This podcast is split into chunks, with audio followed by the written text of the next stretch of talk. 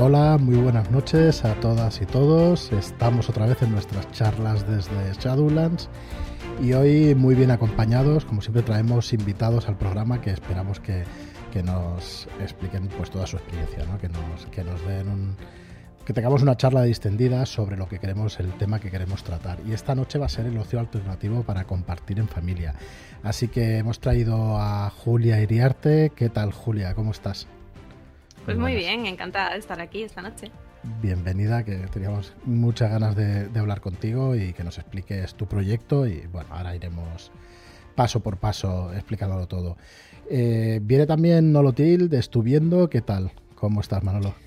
Buenas noches, pues aquí encantado de estar una noche más con vosotros. Y con Julia, por supuesto, tiene muchas ganas. Sí, nada, muchas ganas de, de tenerte aquí también. Y colaboradores habituales, tenemos a Albert Estrada. ¿Qué tal, Albert? ¿Cómo va? Pues encantadísimo de estar aquí en tan buena compañía y deseando aprender un montón. Pues sí. David, Rolero Viejo, hace buen caldo, ¿qué tal? ¿Qué tal? Estoy aquí encantadísimo, encantadísimo. Tengo muchas ganas de, escuchar esta charla y lo que tienen que contarnos. Marlock, muy buenas. ¿Sigues dibujando? No te... En eso estaba. Vale, vale. y Joaquín, ¿qué tal? Muy buenas. ¿qué tal? muy buenas noches.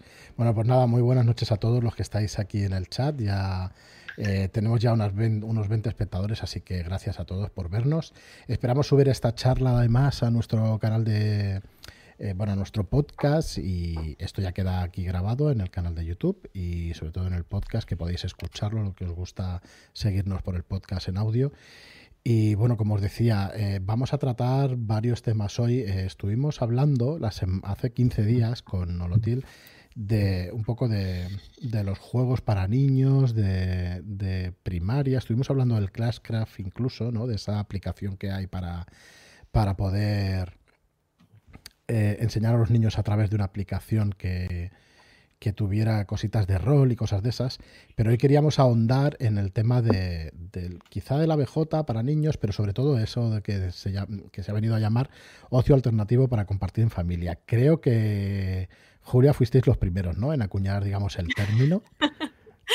Yo, claro, cuando, cuando nosotros pusimos ese, ese nombre, esa coletilla, realmente yo no había visto ningún sitio, ni mm. ningún evento, ni nada donde pusiera ocio alternativo, ni ocio alternativo familiar pero es verdad que desde, desde entonces, no sé si para mentes, ya sabes, eh, mentes, grandes mentes han parecido, eh, a lo mejor es que resulta que al mismo tiempo se le ocurrió a muchas otras personas, que puede ser, y empezamos a verlo más veces escrito. Y ocio alternativo familiar es una expresión que ya hemos visto más veces y la verdad es que está muy bien, me hace mucha ilusión. Sí, yo lo, hablaba fuera de micro, me parece que es muy acertado, ¿no? Pues cambiar ese nombre de, de cosas frikis o juegos frikis y eso, que la verdad es que para mí cada vez es menos peyorativo, pero sí que es verdad que, creo que es más acertado esto de, la alternativa. Yo creo que sobre todo, fíjate, para, personas que no lo conocen, porque para mm. quienes llevamos siendo friki años, décadas, mm. pues nos da un poco igual. Pero a lo mejor para esas familias que se acaban de acercar a este mundo y demás, y pues yo que sé, a lo mejor la expresión friki, pues familia friki, pues a lo mejor es un poco raro, ¿no? Pero sin embargo, si le dices ocio alternativo, pues oye, pues otra forma de ocio. Bien, vale, me interesa. Entonces, bueno, para, eso. Para mí lo alternativo es ir a la playa. O sea, eso es lo, alternativo. Totalmente, estoy contigo. me lío. Yo no piso la playa ni que intento no pisarla. Bueno, eh, Julia, preséntanos un poco tu proyecto. Eh, creo que empezaste con BBA Mordor y sigue siendo así, ¿no? Pero has crecido bastante, o ha crecido bastante el proyecto, tienes colaboradores. Explícanos un poco cómo... Sí, bueno, eh, BBA Mordor efectivamente empezó como BBA Mordor, que era mi, una web, un blog personal en realidad, donde yo pues empecé contando un poco mi vida como madre friki, que estaba embarazada del segundo y estaba empeñada en que quería seguir siendo friki, jugando a rol, jugando juegos de mesa, etcétera, a pesar de tener hijos, ¿no? En función de, o sea, mucha gente pues parece como que, oh Dios mío, tengo hijos y ya no puedo hacer nada de lo que hacía hasta ahora. Pues bueno, mi empeño era que sí, sí, que esto se puede seguir haciendo. Y no solamente eso, sino como que como además soy psicóloga, pues bueno, quería meterle también ese punto de, oye, no solamente esto se puede hacer, sino que además es bueno que lo hagáis. Porque todo esto del ocio alternativo, todo esto de leer cómics, todo esto de, jugar a videojuegos, jugar a juegos de rol, jugar a juegos de mesa, eso tiene una serie de beneficios y además os lo vamos a contar. Y bueno, pues eso empezó hace mm, cinco años, creo, más o menos. Sí, unos cinco años, un poquito más así en redes y luego unos cinco años más o menos en, lo que es el blog. Y, y, con el paso del tiempo, pues la cosa fue creciendo y hubo un momento en que decidí cambiar, cambiar el que fuera tan personal, entre comillas, aunque tampoco es que nunca haya contado cosas personales, pero sí quería llegar a más gente y abarcar más, más eh, conocimiento de, especialistas, ¿no? Y entonces fue cuando pasamos de bebé a Mordor, de bebé a, Mordor a BAM, Ocio Alternativo Familiar, eh, y entonces ya empezamos a hacer reclutamiento. Ahí ya empecé a, captar gente, a preguntar a algunas personas, a ver si les interesaría y demás. Y a día de hoy somos nueve en el equipo y cada uno especialista en distintas materias. Todo ello relacionado con el ocio alternativo, también robótica, cocina friki, eh, bueno, pues todo un poco distintos aspectos. Cocina, friki, sí. Es que es, maravilloso. He visto en el blog alguna entrada, pero no sabía que era friki. He visto cocina, digo, vale, cómo mola, pero. Cocina friki, porque es que tenemos una, especialista en cocina, que es Carla, eh, que es espectacular. O sea, ella es eh, es que es, un personaje de videojuego y es súper, súper, súper friki. Ella te, hace pues las bolas de arroz del Zelda o la tarta del videojuego Portal o el bueno, pero hace unas cosas que son, o sea, una mm, fiesta temática de Harry Potter con no sé, bueno, pero hace unas cosas espectaculares. O incluso, eh, bueno, tenemos para la, para la semana que viene, creo que va a ser, una tarta de cerdicornios inspirada en un, en un eh, en un juego de mesa que se llama Kill the Unicorns. O sea, es que hace de todo, de todo. Es espectacular. y claro, todo esto lo hace, es para hacerlo en familia. Sí, sí, sí. O sea, porque hace cosas, recetas así asequibles para poder hacerlas en familia. Entonces es, genial. Estoy súper orgullosa. Ahí los críos alucinan, ¿no? Si les claro, claro. El, el, de esto de Zelda, pues el pan de Zelda o lo que sea. Claro, claro, imagínate. Las croquetas de la abuela pasan a ser las croquetas. De... Bueno, las croquetas de la abuela siempre están por encima, ¿eh?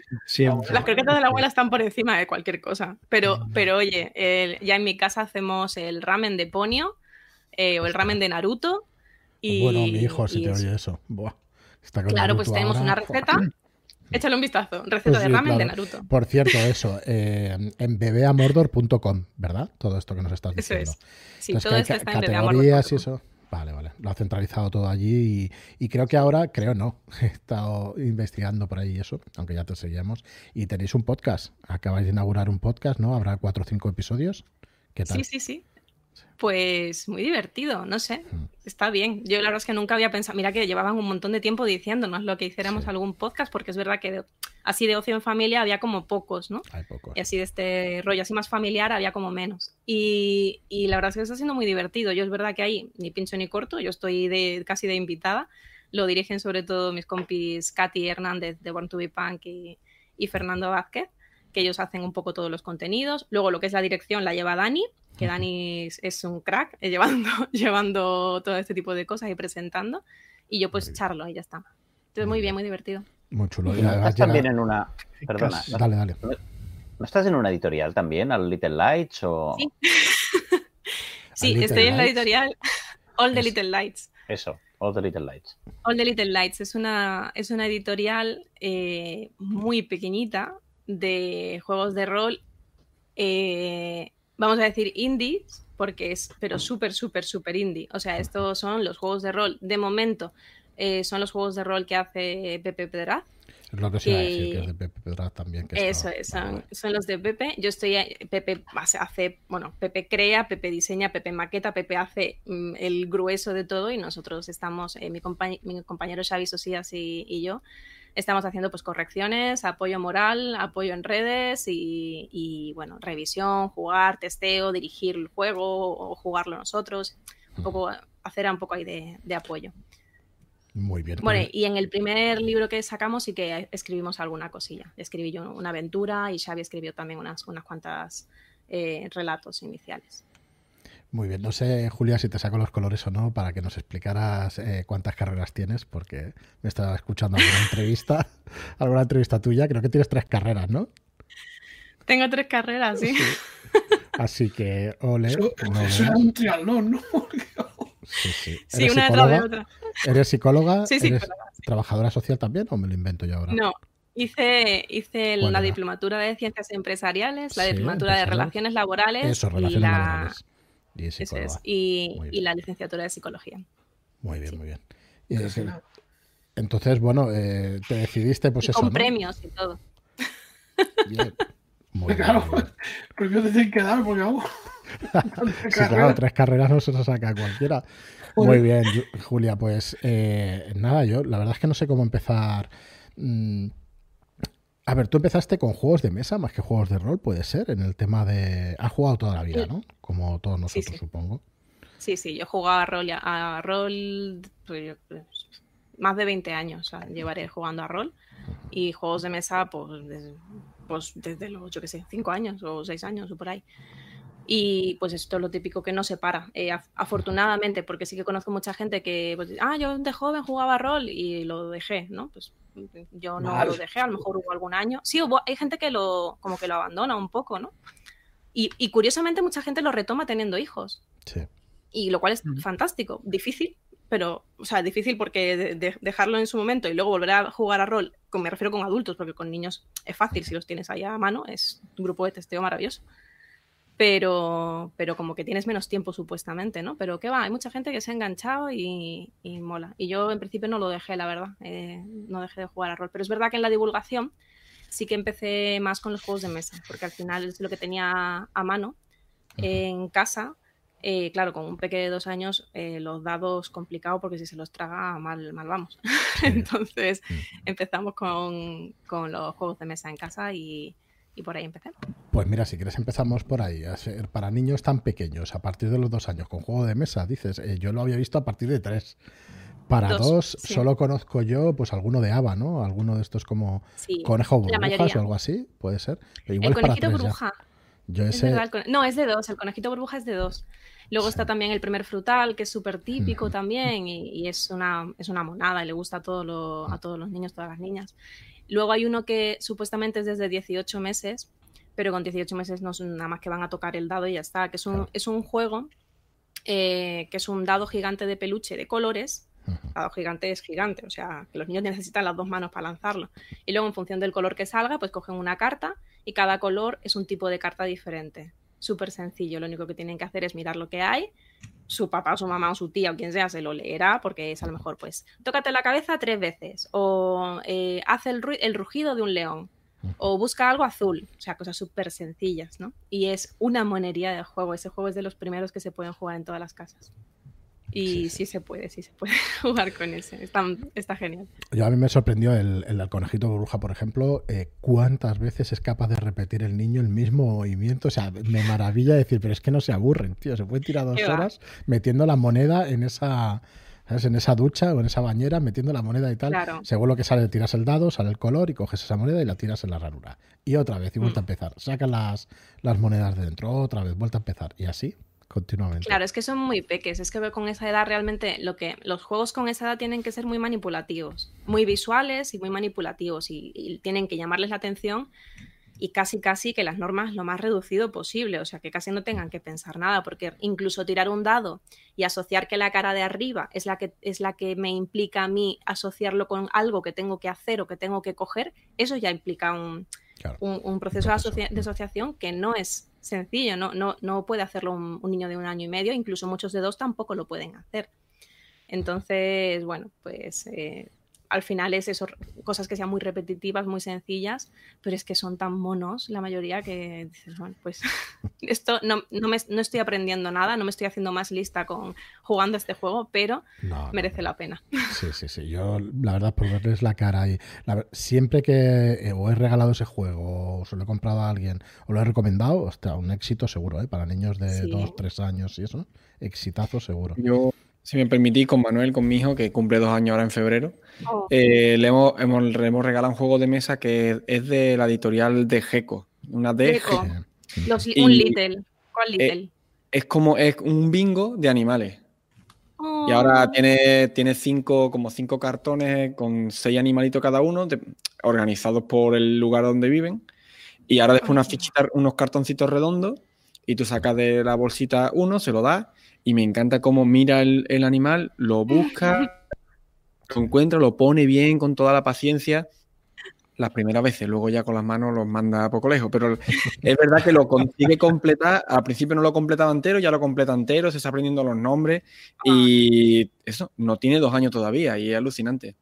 Otro que tenemos también de Gecko es como unos, unos pececitos y unas, cañi- unas cañas con unos ganchos que tienen un imán y coges el pececito y lo pasas a otro lado. En fin, que Manuel, por ejemplo, ya está, sí está empezando a jugar algunas cosas. Es cierto lo que dice Julia, que no aprenden nada ahí, ahí, pero todo lo aprende él. Claro, Es claro que sí. igual la paciencia. Sí, lo bueno del de los animales es que eh, como son cartones individuales de seis animales, después cambias el orden. Entonces no se aprende exactamente dónde están y va variando. O sea que está muy bien. Sí, sí. Jeco tiene una colección que es eh, a partir de dos años y medio, pone 2,5 a 5 años, que son los Little. eh, Little Circuit, Little Cooperation, Little Association, Little no sé, qué, hay un montón de Little. Y son espectacularmente bonitos, son super cookies. Y es que es una gozada mm, jugarlos y verlos jugar y todo. Son muy, muy, muy chulos eso- esa colección también. para A mí la verdad que la, editor- la editorial me ha ganado. Yo no la conocía, pensaba que de juegos así de niños pequeños, ABA y poco más. Y hemos tenido la suerte de caer con ellos y me está gustando mucho, sí.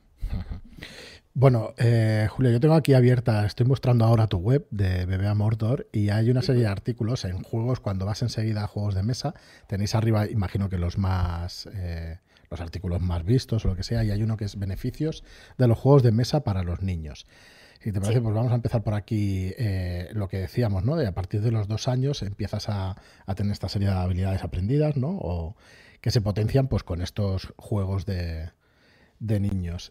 Entonces, eh, ¿recomendabas estos? Eh, ¿El unicornio de Estello también es para esta edad o es un poquito para Sí. más mayores? Unicornio Estello es para tre- desde tres años.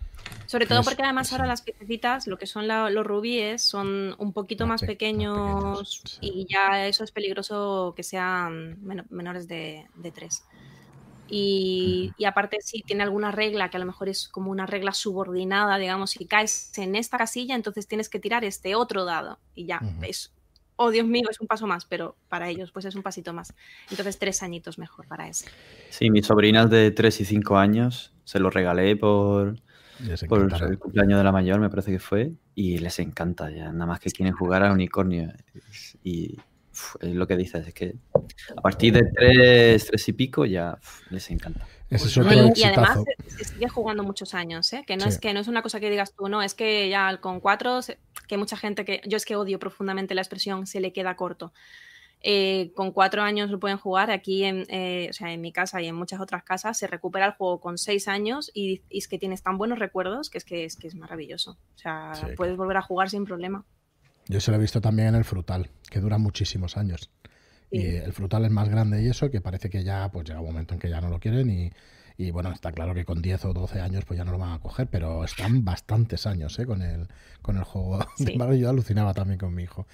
Bueno, por, por hablar un poco de los beneficios de esto. Perdona, Marlo. Yo, yo te iba a decir que, es que yo, el juego que me está funcionando, pero una cosa bárbara, o sea, que, que es que está enganchadísimo. Mi hijo tiene tres años, en febrero hace cuatro, y le hice esto, tío, que es una oca, no sé si se, si se apreciará, pero es, es una oca con motivo dungeoneros. Está Eso sí que es alternativo, tío. Sí, está todo enganchado, joder.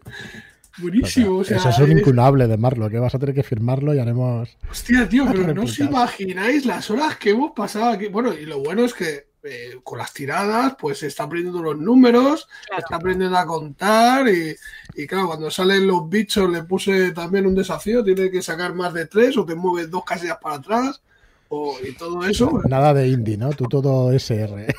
Ahí, ahí, ahí. Hostia, no, pero os juro, ¿eh? Es que me lo pide. O sea, vamos a jugar y tal. Venga, vamos, los que tú quieras. Y el jodido gana. papi normal, tío. Hostia, no, pero es que, es que, no sé, sorprendido.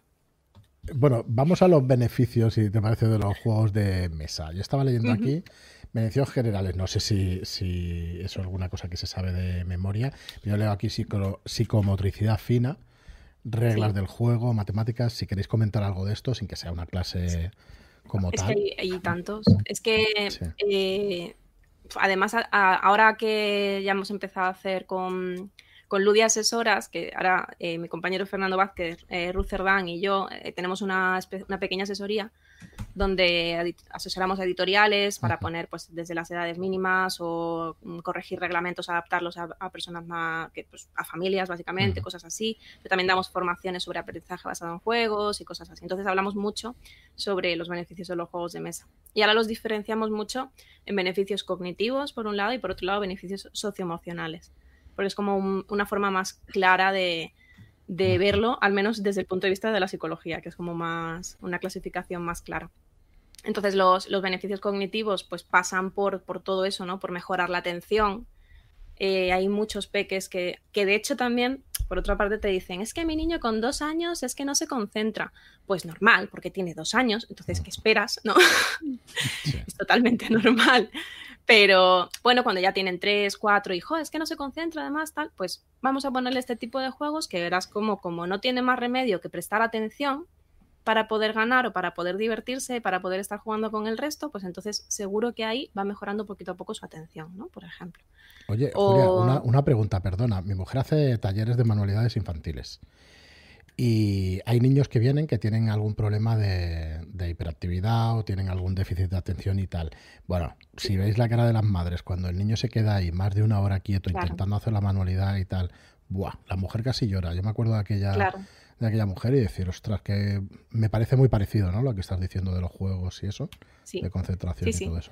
Es que al final es eh, cuando tú les en clase les obligas a estar sentados delante de una ficha y rellenar una ficha que es súper aburrida, que no tiene nada que ver con nada de lo que les interesa, que, o sea, ¿de qué me estás hablando? Es que yo, a mí no, yo no quiero estar aquí. Entonces, me pones a hacer una manualidad que me interesa, que es súper chula, que quiero que quede así y que tengo que estar súper concentrada para hacer esto, pero puedo estar muchísimo más tiempo. Me pones un juego de mesa que es súper divertido, que me, lo estoy pasando súper bien, que además es de piratas, que a mí me encantan los piratas. Pues fantástico. Entonces es normal que, que sea capaz de prestar más atención y poquito a poco pues vamos eh, alargando los, los periodos de atención sostenida que puede mantener el niño o la niña. O Mi que- compañera Ruth, que es Mm. psicóloga, precisamente, ella, ella trabaja en, un- en su despacho con, con peques con dificultades de aprendizaje, con TDA, Mm. con dislexias. Entonces, claro, ella trabaja con juego de mesa. Ella utiliza juego de mesa y, en y utiliza- selecciona un juego en función de lo que quiere trabajar. Y así es como, como lo hace. Eh, Es tan sencillo como lo que acabas de exponer, que les interesa bastante más, se concentran y está, y más rato dices, ostras, parece que sea un truco de aquellos de, de magia, no, no, para nada. Bueno, pues más, eh, más beneficios, el tema de la socialización, ¿no? De reforzar conocimientos, de las matemáticas, las reglas. Eso es. Toda la parte de la socialización, la, la parte socioemocional, pues sería desde, desde pues mi pequeño hasta ahora, pues mm, le daba un poco de vergüenza jugar con otras personas adultas, por ejemplo, que hay niños que les da vergüenza estar con otras personas adultas. Mm. Bueno, pues si estamos jugando, es mucho más fácil, porque en, el- en el juego estamos en igualdad de condiciones. Tú y yo somos iguales. Tú no eres un adulto y yo soy un peque, ni tú eres mi profe, ni tú eres mi... No, somos iguales. Entonces tú te puedes reír conmigo, yo me puedo reír contigo, tú puedes perder igual que yo. Y eso también afecta también a su autoestima. Porque al final yo tengo las mismas posibilidades de ganar que tú. Yo como peque tengo las mismas posibilidades de ganar que tú. Eh, puedo hacerlo bien y ganarte. No, no por ser tú más mayor, tú me vas a ganar siempre. Y todo esto eh, viene a reforzar también, también eso, su autoestima, la socialización, eh, incluso la empatía muchas veces, me pongo en el lugar del otro, de la otra, o muchas veces también, y ya en edades más avanzadas, lo que es la teoría de la mente, esto de, ¿qué estará pensando? O sea, yo sé que esta persona está pensando otra cosa, yo sé que esta persona va a hacer esto, entonces yo me voy a adelantar y voy a hacer esto otro en, un juego de cartas, por ejemplo, un juego de gestión de mano normal. Seguro que me hace esto, entonces yo voy a hacerle esto otro antes de que me lo haga, o me voy a lo- bloquear esto. Pues todo esto son capacidades sociales que estamos desarrollando y además que son súper importantes. Una de las cosas más importantes es la tolerancia a la frustración. El he perdido y no pasa nada. Que esto en la vida real y la de las personas adultas, esto de he perdido y no pasa nada, mm, Qué todavía hay quien se lo Sí, tiene que trabajar mucho. De hecho, me estaba recordando al vídeo que tiene Albert de, de Culpa del Rol, que tiene el, el vídeo de la, de la confianza a sí mismo y todo eso y de la autoestima. Y realmente estás hablando de niños y digo, pero es que los adultos nos pasa exactamente lo mismo. Claro, entiendo que Claro. si se trabaja Massive fraud. Massive fraud. Election was rigged. ¿Cómo? Albert, ahora no te he pillado, ¿eh? Estoy haciendo una imitación de Donald Trump, hombre. Ah, No- vale, no, estáis siguiendo el- No, no. la actualidad. El impeachment. Bueno, Pues espectacular. hablaba Albert precisamente de eso y de la autoestima y de todos los problemas que hay en, entre comunidades, además de gente y tal, porque tú te sientas menos que los demás y tal, que joder, que muchas veces es, está basado en eso, en la autoestima. Cuando la tienes baja, pues es un problema para ti y para los demás. Pues muy bien, me parece súper, súper interesante. También, también el tema de, de buscar una alternativa a, una solu- a, un, a un problema, ¿no? Cuando, por ejemplo, eh, esto por- en el rol se trabaja un montón también. Cuando tenemos que, pues tenemos un, un problema, tenemos un camino y la puerta está bloqueada, ¿y qué hago? Pues tengo que cambiar de, de- de alternativa, ¿no? Esto no es mm, me pasa algo y, y ya me, me- nada, me rindo, ya no hago nada más, ¿no? Me, me doy la vuelta. No, pues vamos a buscar una alternativa. ¿Qué, más podemos hacer? Esto puede ser tanto en juegos de mesa como en juegos de rol. Y, y también se trabaja mucho. Es, una, es esa flexibilidad de, vale, me ha pasado esto, pero voy a buscar otra, otra vía. Que esto en la vida real es que es tan importante porque con- por lo que sea las cosas no salen siempre como una quiere. Sale cada día, o sea, y a partir de los 30 menos todavía, sale todo al revés. y hay que adaptarse. Entonces, Sí, sí. No sé de qué me hablas, yo tengo 25 o 26 hasta que llegue. Yo cuando llegue a los Cuando lleguemos nosotros, eso. A cada pata. Ah, los 30 de edad. Pensaba que eran los 30 niños. Digo, qué fuerte. Eso ya tiene que ser una pesadilla. Es para maestros. Bueno, en, clase- en clases, algunas clases hay con 30 niños. Claro. Yo casi, casi llego. Que una cosa que quería decir con respecto a lo que ha dicho Julia, lo de que la igualdad de condiciones, ahí sí que es muy importante elegir un buen juego, o sea, un juego que se adecue a la edad y que el niño eh, domine a la perfección. Porque si no, sí que está- seguiríamos estando en ventaja. Entonces, eh, por eso hay que tener muy bien la limitación de edad y saber qué juego elegimos. Y primero que el niño haya hecho varias partidas para poder decir, ahora espérate que ahora te voy a plantar yo cara. Yo tengo un trauma con Carrera de Cerdos, que es un juego que hay una niña de 7 años, que no tiene 7 años, ahora ya tiene 20 o algo así, pero bueno, que me ganaba todas las partidas y nunca entendí cómo lo hacía. Y es un juego con mucho componente de azar, pero también hay una parte de estrategia. Y yo os juro que le ponía todas las ganas, ¿eh? Voy a reservarme esta última carta aquí para hacer el último... No, no, no hubo manera de ganar una sola partida. Qué bueno. No entiendo. Pero no lo has averiguado, ¿no? No, no, no, no. Te juro que no sé cómo lo, Lo hizo. siento, no te podemos ayudar hoy tampoco.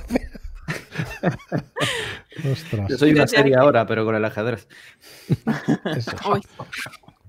No la he visto todavía, a ver si la puedo ver. es muy bueno. Que esto está relacionado un poco también con. con eh, uy, estaba, se, me, ha- se me ha ido de pronto. Estábamos con, el, con las cartas con Albert y con, con los niveles un poco de los juegos. De que, Con los niveles, sí. eso, eso es lo que estaba diciendo Manolo. Es que me he ido con lo de Gambito de Dama, me he ido a otro sitio. Eh, con el tema de los niveles está relacionado muy, mucho con las edades Mm. mínimas de los juegos. Que, que es una cosa que, que a veces la gente, o la gente no le hace caso, o algunas editoriales no ponen bien las edades mínimas.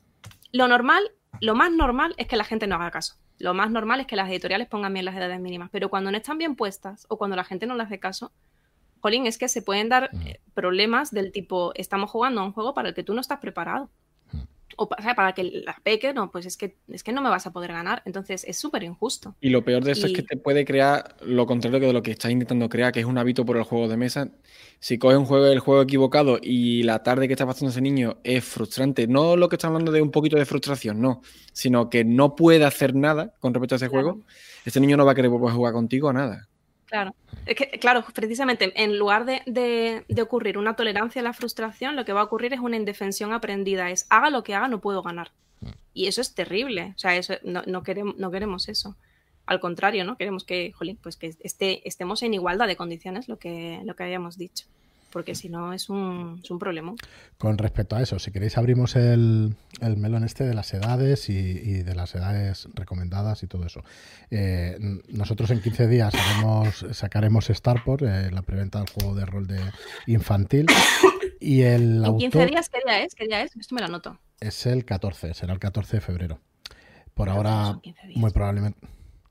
14 de febrero, no son ¿Este 15 es el que lleva los dineros de la, del de Son Shadowlands? 20. ¿O lo Muy mal, ¿no? Joaquín? Quitarlo, Por quitarlo. favor, dime, dime que, dime que tú Yo me muevo por cuentas. semanas. Ya estaba pensando el día 1, estamos al lunes, no, hoy es 25. No, Frank es el de los Son, subs. Así- así son está tres la semanas, tío. Son tres semanas, ¿vale? El día 14, en principio, de febrero saldrá, que bueno, todavía no es fecha definitiva, pero por ahí, por ahí lo tenemos puesto. Y lo que quería decir es que el autor estaba poniendo de 5 a 12 años el, el juego de rol. Y claro, yo lo veía más entre 5 y 8 y eso, pero es cierto que hay muchas aventuras que tú las puedes adaptar. O sea, un juego de rol, a donde iba es que, aparte de hacer la cuña publicitaria, que me ha salido fatal, por lo que ya lo habéis visto, pues aparte de eso, lo que quería ver es la elasticidad de la edad de los juegos de rol, porque es muy distinto de un juego de mesa. O a mí por lo menos me lo parece. Eh, de pequeños detectives de monstruos, puedes jugar desde los 4 años, digamos, 4, 5, 3 años, más o menos por ahí, hasta los 8, 9, 10, yo creo, incluso. Depende de la complejidad de la misión, ¿no? De lo que tú quieras hacer. Y si Claro. encima hace de máster, uno de los jugadores, pues puede jugar a incluso con edades más altas. ¿Qué os parece eso? ¿Tratamos el tema un poco? ¿Cómo lo veis en el- los juegos Hombre, de rol? Yo por intervenir un poco, yo Mm. desde mi poca experiencia, tampoco es que yo creo que los juegos de rol lo que complica la cosa no es el sistema, sino la aventura. Entonces un juego de rol tiene mucho más abanico de, de edades que un juego de mesa. Es cierto que el juego de mesa, tú cuando has jugado al pico pico con 38 años, mm, 15 veces, pues dices tú, mira, pues ya me apetece a lo mejor jugar otra cosa. Pero el juego de rol cambia totalmente la historia y, y es otro mundo distinto. Sí. ¿Habéis jugado a Pequeños Detectives de Monstruos? Sí, Yo también. jugado y dirigido. Eh, no me parece para tres. Eh, Se supone que la edad mínima son tres años. No me parece para tres. Yo creo que mínimo cuatro para jugar en vivo. Y en general en mesa, jugar con cuatro es difícil. Es posible, pero es difícil. Y, lo ideal en mesa es a partir de cinco. En, en el caso de, lo- de los juegos de rol, el tema de la edad mínima también debería ser en general mínimo cinco años, porque esto es una otra vez otra cosa psicológica, ¿vale? Yo os lo cuento. Eh, el tema es que es lo que se llama la teoría de la mente, de nuevo, que yo, yo cuando juego a rol me tengo que poner en el papel de un personaje. Yo no soy yo, yo tengo que interpretar un personaje y tengo que pensar qué haría mi personaje en, en esa situación. Se supone, claro. Otra cosa es que luego no interpretemos, ¿vale? Pero supuestamente tenemos Sí. que interpretar lo que hace ese personaje en esa situación, cómo se sentiría esa persona en esa situación. Y eso hasta los cinco años es que no se puede hacer más o menos cinco años, ¿vale? Dependerá mucho de- del niño o la niña, pero porque antes no, mm, no sabes que otra persona puede pensar distinto de lo que piensas tú, que es lo que, se- lo que es la teoría de la mente. Entonces, por eso lo de los cinco años, es que antes es muy complicado. Pequeños detectives de monstruos, al final no tienes que interpretar a nadie, porque supuestamente eres tú Sí. que de pronto eres un detective. Entonces no, hace- no, tienes que, no tienes que interpretar si eres tímido, si eres fuerte o si no. Si ya tienes que tener unas mínimas características, sí que sería a partir de cinco años. Si no tienes características y eres más o menos pues tú, bueno, pues siempre se puede adelantar. Al final no deja de ser un juego de rol con un sistema muy básico. Sí, a mí me funcionaba lo que acabas de decir, que en edades más pequeñas, pues hacer una especie de gincana, ¿no? Y por toda la casa repartir o pistas o poner las fichas de, de las huellas de los monstruos y ellos pues exploran la casa y se meten ahí y a partir de esa edad, a partir de los seis, te diría yo, con- por lo menos con mis hijos, bueno, hemos jugado poco, pero un par de partidas, tres que hicimos y eso, eh, bueno, funcionó muy bien, muy bien en, en mesa también y eso, explicándoles Sí. pues la historia, sacándole el plano de la casa y todo eso y, y lo recuerda, lo recuerda todavía el, el pequeño y hace 5 o 6 años que jugó, ¿eh? o sea, de los 6, 7 Jolín. años hasta los 12 y, se acuerdan, son experiencias que se acuerdan. Así que no sé, yo muy recomendado ese juego.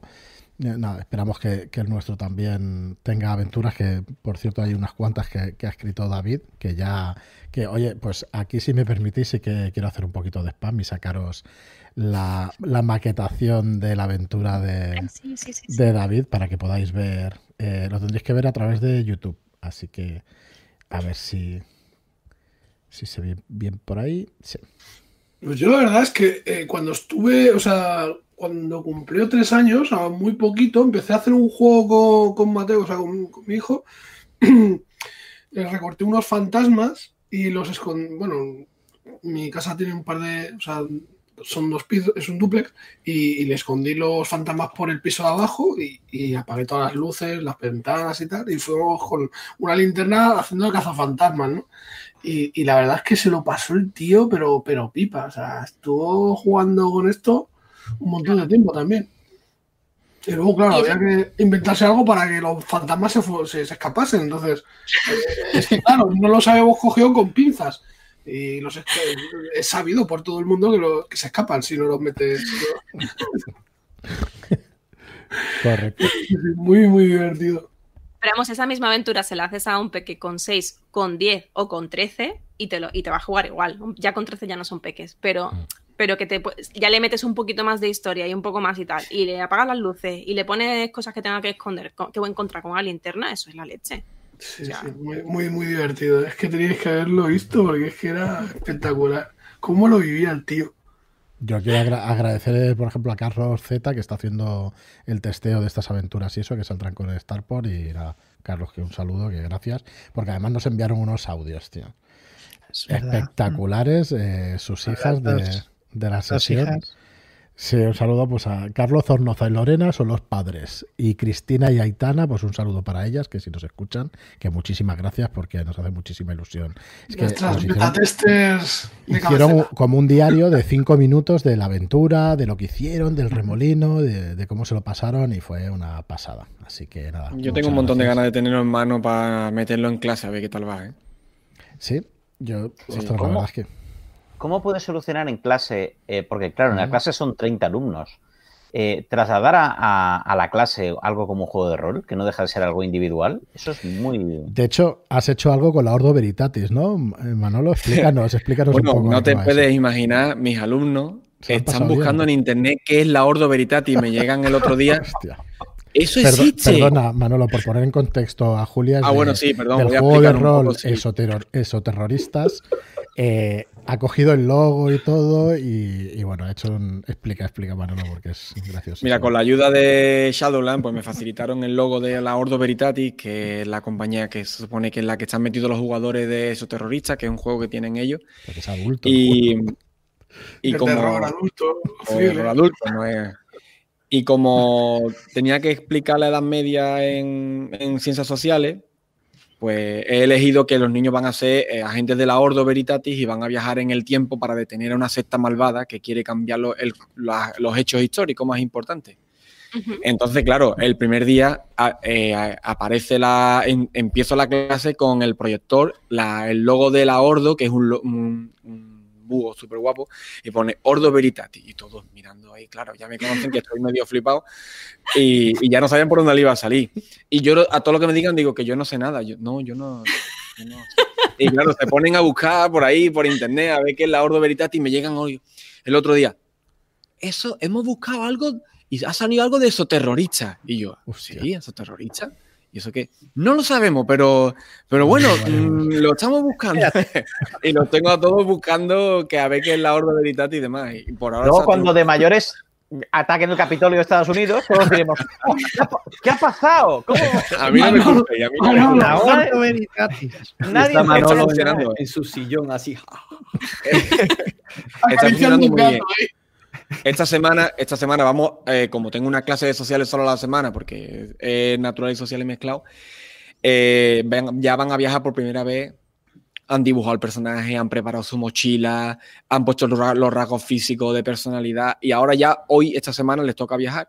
Y en medio de la batalla, en el 711, la batalla de Guadalete, contra los visigodos contra los musulmanes, pues encuentran un adorador de Ale que ha puesto una bomba. Eh, al ejército musulmán para que no gane, claro, y cambiar el curso. Entonces, eh, he puesto un acertijo que tienen que buscar diferentes datos y una clave de tres números para desactivar la bomba. Entonces, por ejemplo, eh, es la de- el primer número es la decena, en la fecha en la que ocurrió la batalla. Ya, pa, tú tienes que buscar los apuntes, poner el primer número, el segundo número es otra cosa, el tercer número, y, y a ver si desactiva la bomba. Y ahí los tengo súper metidos y cuando explica ya no es lo mismo porque ellos ya están pendientes de los, de los datos, de otras cosas, porque nunca sabe por dónde puede salir el reto. Así que está funcionando bastante bien, sí. Qué bueno. Pero no ¿De qué nivel son? ¿De qué De son? quinto de primaria. Quinto de primaria. Quinto. Vale.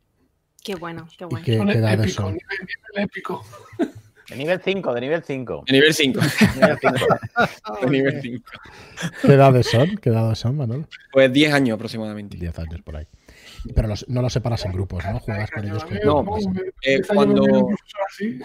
Cuando hablé con Justo de la mazmorra de Pacheco, Mm. él sí nos comentó que él sacó un juego, eh, Sí. se llama Timeliner, y ahí ellos sí tienen, eso sí estaban preparados para meterlo en, en lo que es las asignaturas, porque hay una ficha individual, pero aparte hay una ficha grupal, que se maneja como grupo. Entonces, aunque cada uno es un personaje individual, pero después se manejan como grupo. Entonces es una forma de llevarlo, de reducir, digamos, las cosas que puede hacer cada personaje, porque claro, jugar como grupo, a lo mejor tú tienes cinco grupos o seis grupos, y ya es más parecido, respondiéndote a ti, Albert, a lo que se puede hacer en una partida normal de rol. Pero claro, manejar 27 muñequitos, digamos, ¿no? 27 jugadores es muy complicado.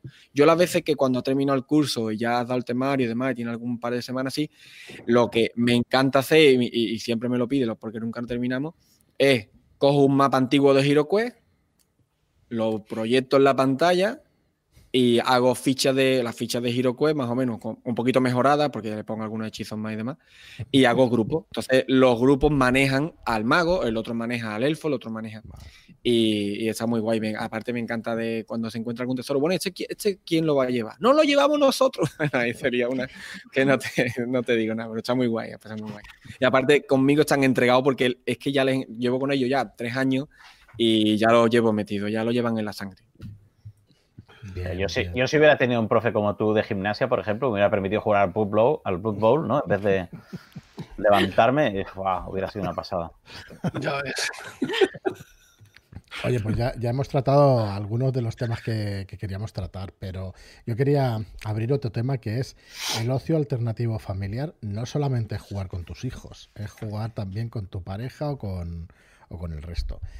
Eh, si queréis tratamos un poco ese tema. ¿De qué manera veis, aunque nos apartemos un poco de- del aprendizaje con juegos y de, y de todos los juegos de rol para niños y tal, eh, ¿veis alguna manera infalible? Es imposible, pero ¿veis alguna manera en la que podamos introducir a nuestras parejas o a gente que no esté, digamos, familiarizada con, con todo este tema? O extroducir, alternativo? extroducir a las parejas también podría No, ser una, no, no. una herramienta, ¿no? O sea, juego para cortar con tu pareja, ¿no? Sabes Bueno, de esos hay unos cuantos, ¿eh? cómo llevar el tema y tal, entonces, "Mira, vamos a jugar a tal. De esos hay Y, ahí, cuantos. ahí se acabó. Mi mujer me ha llegado a amenazar con un cuchillo jugando a los castillos de Borgoña por quitarle una loseta. Claro. Pero porque estaba comiendo, di la verdad, hombre. Sí, sí, estábamos, estábamos comiendo, pero teníamos el bocata al lado y cogió el cuchillo y me dice, no me vuelvas a quitar una loseta. O sea, que hay que tener cuidado eh, con esas cosas. ¿eh? Bueno, contra más confianza, más peligro hay. Ya Sí, sabes. sí. Ahora, al rol no hay manera. ¿eh? La mujer, no y entre yo y mi mujer sí que nos hemos cabreado. En el Catán mismo, por vender dos cartas a una o Bueno, cambiarnos es que el Catán dos es por una, que no, que no está permitido, que es una a una. No. ¿Quién ha dicho eso? ¿Quién ha dicho No, eso? La sí oferta que y la demanda está Está claro. permitido cambiar dos a una en Está Catán. totalmente permitido, Pero- pero no es No es ético. Que no es ético. ¿Cómo que no es ético? No es ético en Sí, tu que- casa. Catán. Sí, pero No es, ético, no es ético en tu casa, Joaquín. Está- Joaquín, te mí metiendo en un problema. realmente soy yo el que lo hago. Ah, Pero bueno. bueno, ¿de qué No, manera? lo que, lo- yo, yo hay lo que técnicas. Perdona, Julia. yo, yo lo que recomiendo es que sean juegos cooperativos y ya. No, Por no, no, no, no, no, no. Mira, yo jugaba con mi mujer al zombicide y eso era desesperante. O sea, es que eh, una iba reventando todas las puertas, ¿sabes? Haciendo ganchillo y reventando puertas. O sea, es que fue. Yo, yo creo que el cooperativo puede ser peor todavía, porque el, el- al menos no, en el competitivo tú ganas tres, el otro gana dos, tal, y aquí acaba. Pero en el cooperativo puede ser eso. Y porque antes, ¿eh? cuando teníamos todos los portales abiertos, tú vas y robas carta. Y eso nos ha jodido la partida. Entonces es más, es más jodido.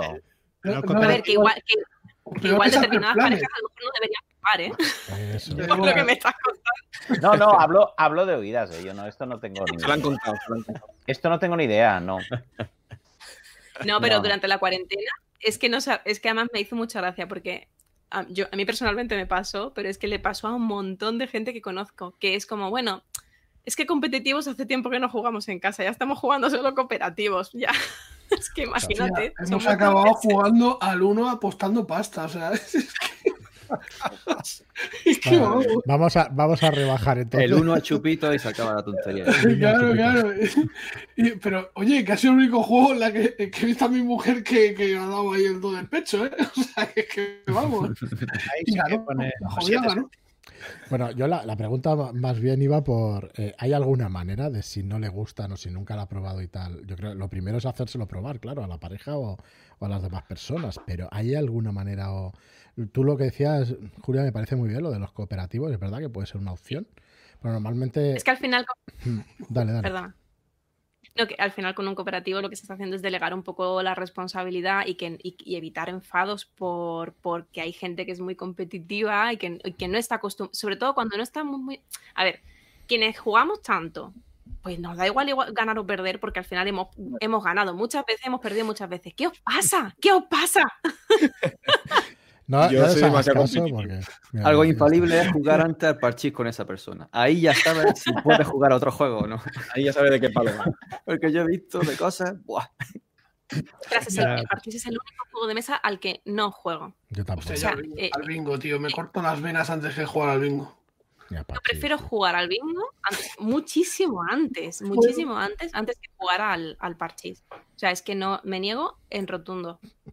Porque- No, no un poco el tema, encauzando un poco el tema, yo creo que nos estamos yendo mucho a la broma, pero es cierto lo que dice Julia, un juego cooperativo puede ayudar más, pero también puede, eh, lo que dice Albert, decir, bueno, ¿y por qué no vamos por aquí? No, pues vamos por allí que nos va a venir mejor. En fin, no sé yo. Pero sí, más que competitivo, por supuesto. Para mí el Pero yo, yo creo para iniciar a alguien, un cooperativo creo que no va muy bien porque lo primero que te dicen, pero aquí quién gana.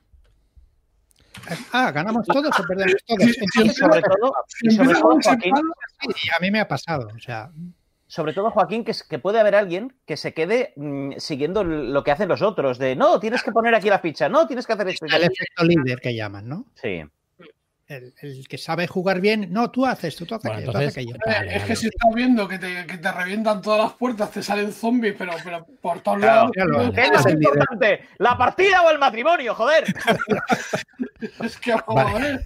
Tiempo, tiempo. Entonces yo creo que por aquí lo que sale es que tienes que conocer a las otras personas antes de Claro. proponer un juego. Siempre. Porque si toda una persona con esas características, digamos competitivas, pues no llamarlo de otra manera, le pones el Catán o el Zombicide, o bueno, le pones, pues claro, igual no es el mejor, lo mejor que le puedes poner. Yo me acuerdo del The Island, eh, la isla esta, o el The Island, me parece que se llama así. Hostia, ese juego, ese es duro, ¿eh? cortar, un juego para Ese es el Among Us de los juegos de mesa, ¿eh? Es un juego bastante, bastante potente para, para eso, para llevarte mal con, con quien quieras. Sí, sí. Pero bueno, eh, y la persona que...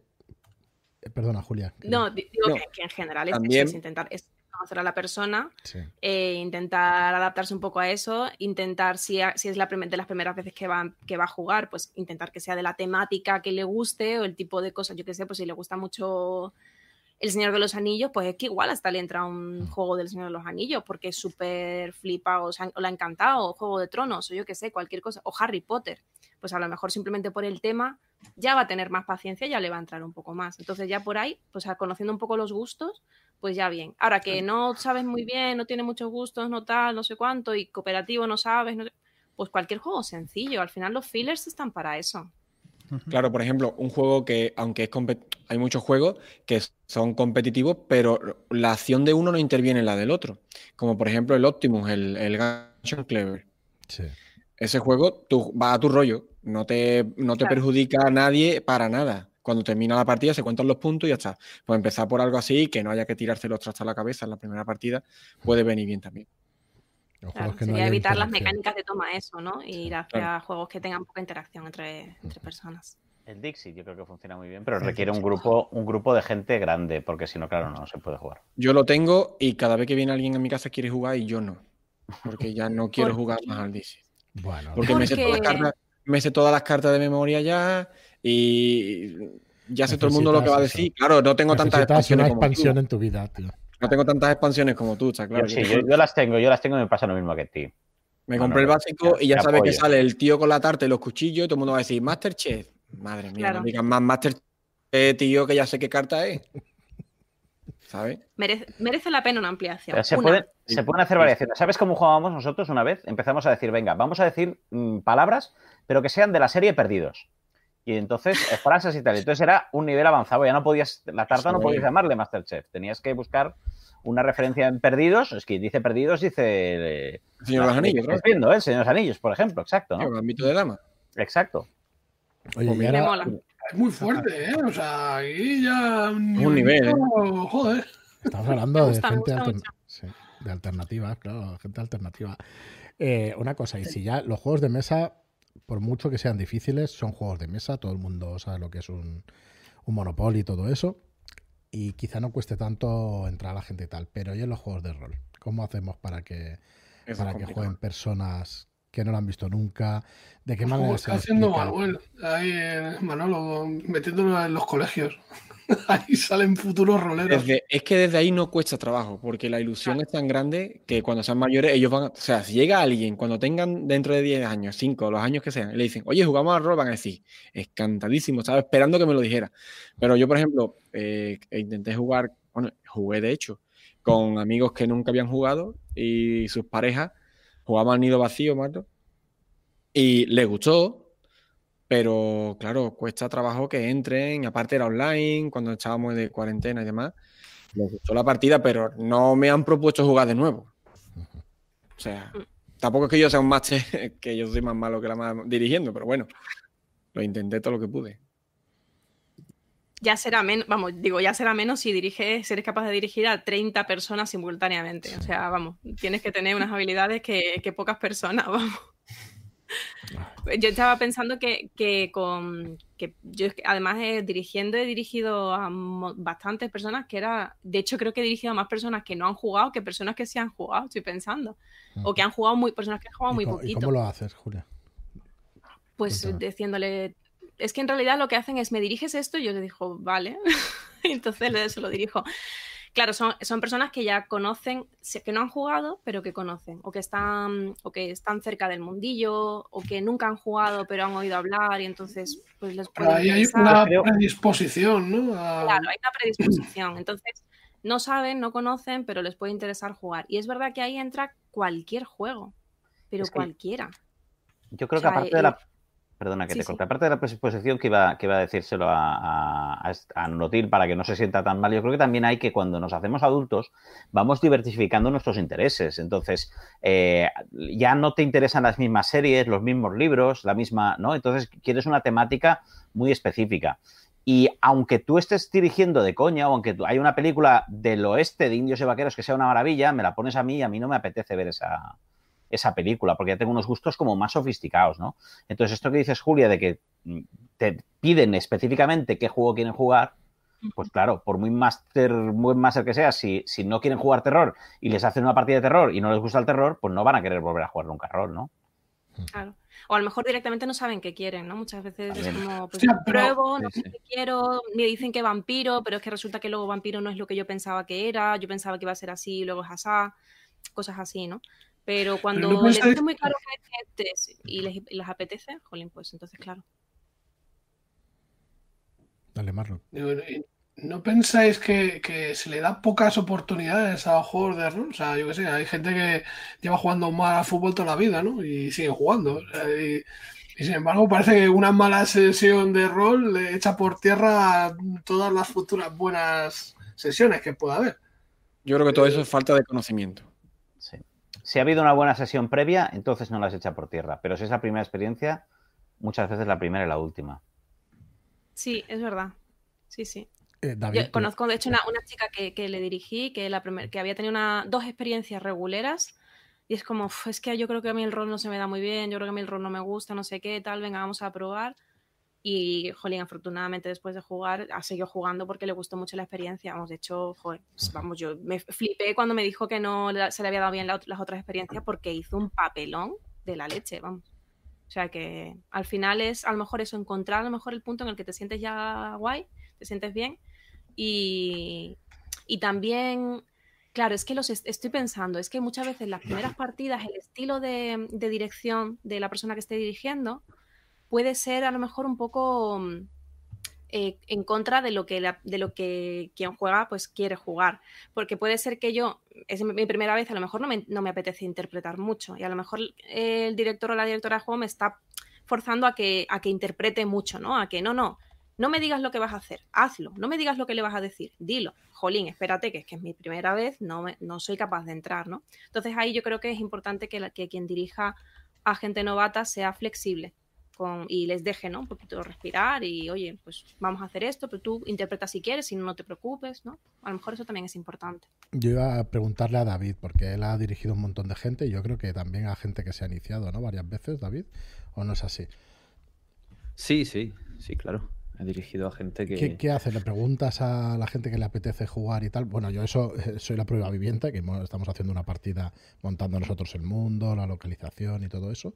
Pero ¿te, te sirve eso?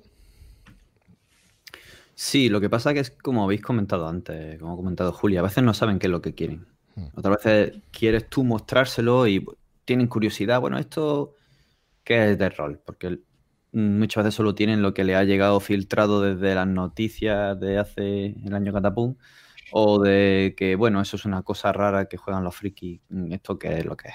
Eso como es de un libro que te sientas y, y tira unos dados.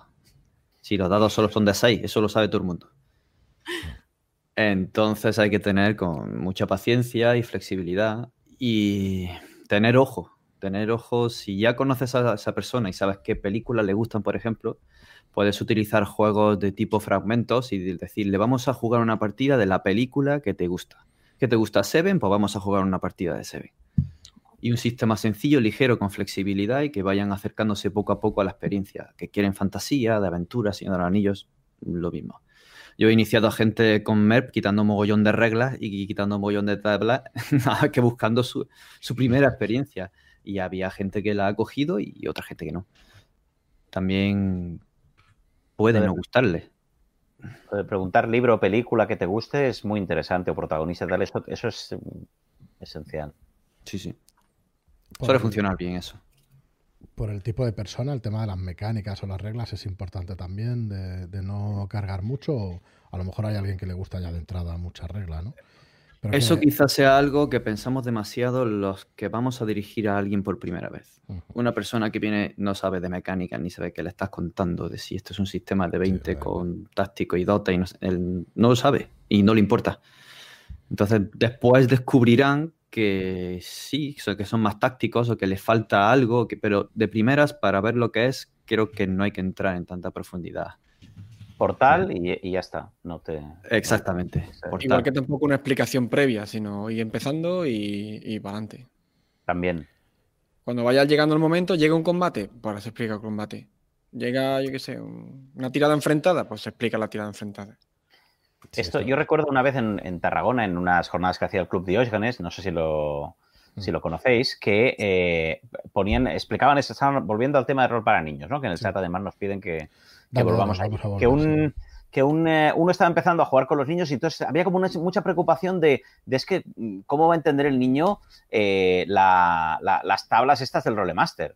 Las tablas del Rolemaster no las tiene que entender, las tendrás que entender tú o, ni eso, lo discutiríamos.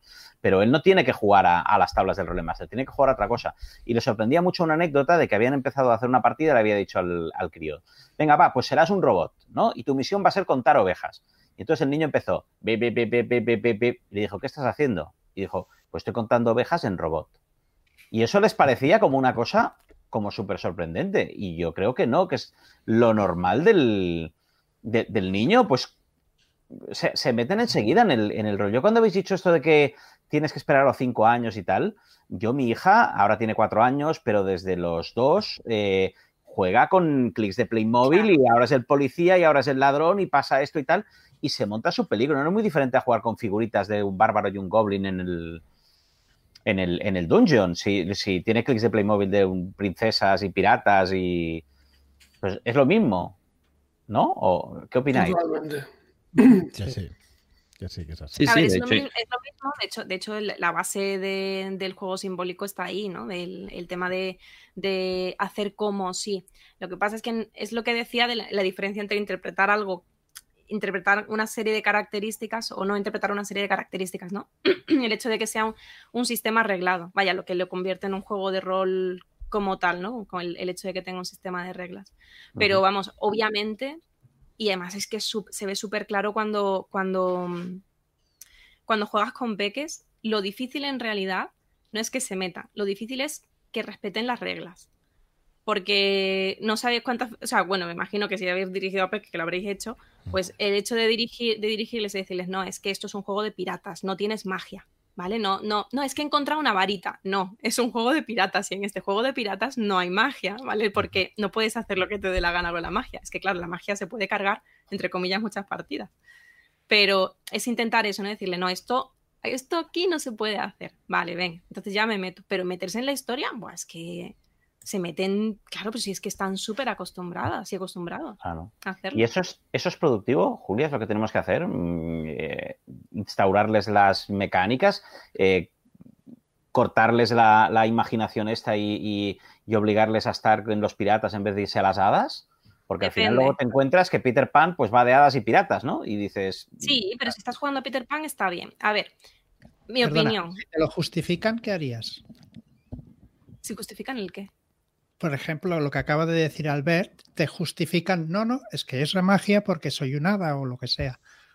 Entonces, ¿qué ver. debes hacer? Claro. En ese, lo que, lo que yo he visto hacer y lo que yo haría, porque además esto es que además ha pasado, me ha pasado en una partida con, mi, con mis peques que estaban jugando con un, con un amigo. Y, y, este, y esto pasó y se fue totalmente de madre. Él dijo, venga, vamos a dejar que esto pase, porque vamos a dejar fluir esta partida y tal. Pero esa partida formaba parte de una, de una campaña, de una serie de partidas. Entonces, lo que no puede ser es que ahí ya evoluciona y la liemos y ya en el siguiente ya puedo volar y en el siguiente, porque claro, cómo adaptas y cómo creas una partida con una serie de complicaciones y una serie de acertijos, una serie de, problemáticas que resulta que eres magia y como que ti- tienes magia y como haces magia, pues puedes abrir todas las puertas, puedes volar, puedes hacer y salvar todos los obstáculos. Entonces, claro, ahí te estás o sea, necesitas unos límites para que para poder crear la historia o para poder intentar seguir la historia. Que hay, es una sola partida y te apetece improvisar y pues claro, Jolín, haz lo que quieras. Si yo cuando, cuando dirijo a, a enanos es como, vale, jamás esperaba que te fueras a inventar que tu coche también vuela, pero chico, tu coche también vuela, no pasa nada, vas a llegar mucho antes. Ya está. Claro, o sea, tira un dado a ver, a ver si se, a ver si se, por lo que sea, pues se queda sin gasolina o sin reactor, el reactor se estropea o lo que sea, pero tu coche vuela, no pasa nada. Claro, Yo creo que simplificándolo muchísimo, muchísimo, es como si juega al parche y dice, no, es que yo cada vez que saco un 3 me voy a contar 7. Mira, no. El 3 vale 3, porque es que estamos jugando al parchí. Cuando juguemos a otro juego, por lo mejor el 3 sí vale 7. Pero en este momento no. Que yo creo que más o menos es lo que tú estás intentando decir. Claro, eso es. Sí, sí. Hay, hay juegos que tienen magia y, y si queréis jugar a juegos que tienen magia, jugamos a juegos que tienen magia, no hay problema. Pero en este es que los problemas es que precisamente no tenéis magia. Sois personas, sois, sois piratas normales y corrientes o sois lo que sea y no tenéis esas posibilidades. Es un ¿Y poco, aquí estamos jugando. ¿Y cómo se puede hacer para gestionar la frustración de los chavales? Pues yo qué sé, porque a lo mejor eh, las tiradas no salen, no les salen bien, o, o se sienten muy competitivos y quieren ganar, o sienten la necesidad de ganar. ¿Cómo se hace para un poco lidiar con, con esa frustración? Pero en un juego de rol o en, Bueno, puede ser en un o- juego de rol en sí, general.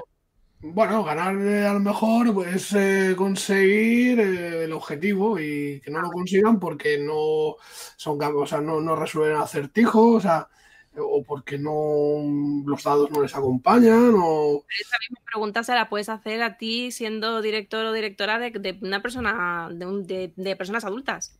O sea, sí, ¿qué- pero una, persona adulta. No, pero una persona adulta entiendo que tiene herramientas propias para gestionar su autofrustra- o sea, su, su propia frustración, pero en un niño, Y, ¿cómo y además, no es tu responsabilidad. Ese adulto ya lo tendrían que haber educado y si no lo han educado, pues su problema, pero no es tuyo, pero el niño es tuyo. ¿no? pero, Que hubiera ¿cómo empezado a jugar antes.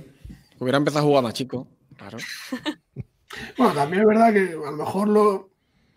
Iba a decir que, que- se- que no se frustran tanto, pero no. No, A ver, se es cuando el caso, sí. Sí, sí, sí, sí se frustran. Lo que pasa, lo que, lo que pasa es que también, primero, el tema de la, de la tolerancia a la frustración, cuando son muy, muy, muy, muy peques, en plan dos, tres, cuatro años, eh, lo llevan muy regular. A partir de los cinco es muy diferente. Pues de ahí también que, que lo de los cinco años sea también interesante, el decir, jolín, que es que te puede salir mal la tirada, puedes no conseguir esto en, en lo que me estás proponiendo. Otra opción, por supuesto, siempre está la de hacer de, pues yo qué sé, de ser flexible, ¿no? Y, y, pues tirar los dados detrás de una pantalla para que no te vean el resultado, o no tirar, o no tires los dados, o venga, si lo has conseguido, reducir la dificultad. Y si en un momento dado, pues lo que, lo que quieres que lo que han propuesto, quieres que lo consigan, no le hagas tirar dados. Pues lo has conseguido. Me ha, me ha encantado tu propuesta. Es que le has- lo has hecho, te lo has explicado tan bien que lo has conseguido, ya está. Entonces, que no, no es regalarle nada, porque al final es mm, si pues en un, en un caso de, sobre todo si estás jugando a rol y te encuentras con una cosa que, que tiene todo el sentido del mundo que pase, ¿para qué le vas a hacer tirar? Pa- no hace falta. Para eso Oye, para no. frustrarte. Dale, a ver, dale. Julia, ¿hay alguna dirección donde te podamos enviar a, a los niños para que nos los eduques? ¿O cómo lo podemos? Dirección física, Sí. ¿eh? Física. Física, claro, sí, sí. Yo ya con dos ya tengo suficiente. Ya ves. Y tanto que hay suficiente. Tenía que intentarlo. A ver, hay que- hay- el tema de la tolerancia a la frustración es eh, perder. Y cuanto antes vengas perdido o perdida, mejor para tu vida. Cuantas más veces pierdas cuando seas pequeño pequeña, mejor, porque vas a aprenderlo mucho mejor. Yo, yo cuento una anécdota que es que me pasó hace poco, pero es que me, dejó maravillada. Cuando, cuando mi, mi hijo mayor era, tenía tres años o así, jugábamos a muchos juegos de mesa y algunas veces que perdía, pues normal, cogía el juego y, y lo tiraba, os cogía del dado y se marchaba, bueno, pues yo qué sé, tiene tres años, ¿no? O me enfado y ya no tiro el dado. Pero pues en ese momento yo cerraba el juego y decía, así no podemos jugar, no vamos a seguir jugando, si te parece, otro día que te, que te apetezca, pues seguimos jugando, pero así... Pero no en ese tono, jugar". Sí, es que si le, se lo dice gritando, no, o sea, hay que decirlo con tranquilidad. Y es, no siempre se gana, a veces se pierde. Cuando yo pierdo, le digo, ¿ves? He perdido, no pasa nada, me lo he pasado fenomenal. ¿Vale? Me ha, me ha encantado, muy buena jugada, muy buena partida. Ya está, así, súper bien. Y años después, hace nada, estábamos jugando a un juego, ya no me acuerdo cuál era, pero estábamos jugando a un juego, él, eh, tiene ahora siete años. Estábamos jugando a un juego, le di una paliza, o sea, yo es que tampoco me corto, porque dejarles ganar no, es- no está bien, no es bueno para ellos. Eh, entonces le di una paliza bastante grande. Y cuando terminó, me dijo, muy buena jugada, mamá, me ha encantado jugar contigo. ¿Echamos otra? Y es como, yo, o sea, mi yo del. Quería viajar a mi yo del pasado y decirle a mi yo del pasado, no te preocupes que esto va a llegar, ¿sabes? Que- claro. Porque al final es eso, es perder, perder, perder, ¿vale? No pasa nada. Y cuando ya sabemos que no pasa nada por perder, pues ya está, no pasa nada por perder. Y en relación a esto, eh, me da la sensación tanto eh, en esta como en la charla anterior que tuvimos con, con Nolotil y en, y en diferentes charlas, que a veces como es que se mistifica un poco el, el- tanto el rol como el juego de mesa y, y se le atribuyen ventajas y, y cosas para las que va bien, que son ciertas, pero que también seguramente se hubieran desarrollado con otra cosa. Y la tolerancia a la frustración que hubiera desarrollado jugando a juegos de mesa, pues en vez de jugar a juegos de mesa, tocar el violín, pues habría aprendido a, tener tolerancia al fracaso cuando no le sale la nota, ¿no?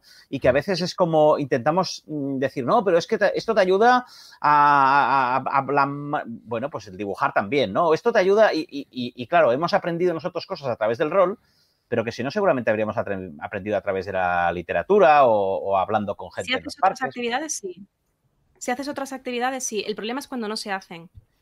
El problema es cuando solamente se consumen cosas o se consume la tele o se consume tal, que entonces no, no tienes O por ejemplo, los, eh, lo- en los videojuegos, cuando en lugar de jugar ves gameplays. Es que no estás Sí. perdiendo, no te No, enfrentas a, a la- a la derrota. Claro. Evidente- evidentemente se puede educar mal a los hijos, ¿no? Le puedes mm, pegar de golpes, ¿no? Apagarle cigarrillos, no sé, mil, mil locuras. Pero eso, eso es evidente, que pueden haber maneras equivocadas de, de educar. Pero la historia es, es que el resto de otras maneras correctas no tienen por qué ser, ¿no? No, no sé si me estoy explicando muy No, bien. no, pero- no, son, son fantásticas, Jolín. Claro. Has puesto el ejemplo de dibujar, que no tiene nada que ver con, con el rol ni con los juegos de mesa ni nada, y es una manera fantástica, porque, ostras, para dibujar bien y para intentar progresar y para y te equivocas y, borra, y lo que es borrar, o sea, y sabes lo que es un error y sabes lo que es una goma, ¿sabes? Pues Es nada. Coger las gomas y lanzarlas por la ventana. Nada de También, borrar. también se puede jugar al rol Empieza. Se, Qué ¿Cómo mal. que se empieza otra vez? ¿No se borra? Sí, no, no se borra, borrar, no, no hay que borrar. Además, lo que hay, digo que que también se dibujar, que puede. dibujar y, y- y cuando no sale, pues volverlo a intentar, pero ¿para qué? No. De hecho, hay, hay un estudio del Colegio de Psicólogos de Madrid, de, Esteban Joder y Vecina Jiménez, que se hizo en relación eh, cuando hubo el tema del asesinato del rol famoso y tal, donde estudiaban en los adolescentes si, si había diferencias entre los adolescentes que jugaban a rol y no jugaban a rol. Esto hace un montón de tiempo, pero bueno, la, la única diferencia que vieron eran que las chicas que jugaban a rol eran, eh, mm, tenían más tendencia a, a meterse en, en mundillos de chicos, ¿vale? Esa era la, la única diferencia que se, en los años 80, cuando se hizo el estudio, bueno, te- lo tengo aquí. Que me hace mucha gracia. Es que me hace ¿Por mucha qué? gracia, perdón. No, me hace gracia el que, el que la, la consecuencia sea que las chicas que juegan se meten en cosas de chicos. Es como. No, yo lo he expresado muy Sí. mal, seguro que tiene otra, otra, pero no me lo sé de No, no, no, no es por la expresión, no es por la expresión, es que me, que me hace gracia como conclusión de informe, como conclusión de estudio. O sea, Bueno, que básicamente por- que no hay diferencia. Exactamente, no había diferencia. No, no, Claro, el- el- la la conclusión está muy bien hecha y está muy bien esquematizada. ¿eh? Lo estoy haciendo yo eh, a lo burdo aquí en. Porque, porque- pero, pero ellos analizaban la diferencia de inteligencia, la diferencia de, de todo, de todas las características que se les ocurrió mirar, Claro. y la única que había era esa. O sea, que no hay Mm. Entonces, claro, es que no hay diferencias, efectivamente. Eh, A ver, es que si el que mata al tío ese le da con una raqueta, eh, ¿qué pasa? Los que juegan al tenis están todos locos. No, no, no, pero ya no hablo. no, es- eso fue lo que originó que se hiciera este estudio, pero no es que el estudio quisiera buscar si, si se estaban volviendo locos los adolescentes, sino que, qué efecto está. tenía, digamos. Perdón. Que tengo los míos adolescentes. Entonces ya os digo yo que, que un punto de locura sí que hay ahí. Sí. A día de hoy sí que hay, hay algunos estudios que, que sí que indican que la gente que juega a juegos de rol, eh, tanto en videojuegos como en juego de, de rol como tal, curiosamente es más sociable. Eh. O sea, una de las, una de las cosas que, que potencia es precisamente la sociabilidad, aparte de, la de las habilidades de, de comunicación. Pero sí que hay varios estudios que un poco apuntan en esa medida. Pero claro, con- el problema ahí en ese tipo de estudios es contra qué haces el, el balance, ¿no? ¿Cuál es el grupo de control? ¿En qué se diferencia el grupo de control? Porque si el grupo de control es un grupo que es un grupo de, pues, de chavales que juegan a fútbol, jolín, pues un grupo de chaval que también pues, juegan en equipo, que pues tendrán que ver sus tácticas, todas estas cosas, ¿no? Entonces, es. ¿cuál es el grupo de control? Alguien que no hace nada, ¿no? Entonces, en ese sentido sí estoy totalmente de acuerdo contigo, Claro. Albert. Sí, bueno, es que es, eh, sí, sí, es, es evidente, ¿no? Es cuando comparas dos fármacos o cuando comparas un fármaco contra no hacer nada, pues evidentemente eh, está es. claro que tienes que comparar, eh, pero esto ya, ya- hoy hoy en día ya no se permite. Hoy en día tú no puedes hacer un estudio cuando hay un fármaco eficaz contra no hacer nada. Tienes que comparar con el fármaco que ya existe en el mercado y demostrar que lo tuyo es mejor que lo que hay. No que lo tuyo es mejor que no hacer nada, porque... ¿Me, me explico? Bueno, afortunadamente en ocio, cualquier opción de ocio está bien y ahí vale juego de mesa, vale juego de Sí. rol, vale videojuego, vale... un poco- Cuando decías lo de lo de te lo has pasado bien y tal, y oye, mira, ya ganarás la próxima, esa me recuerda mucho a darte la mano después de un partido.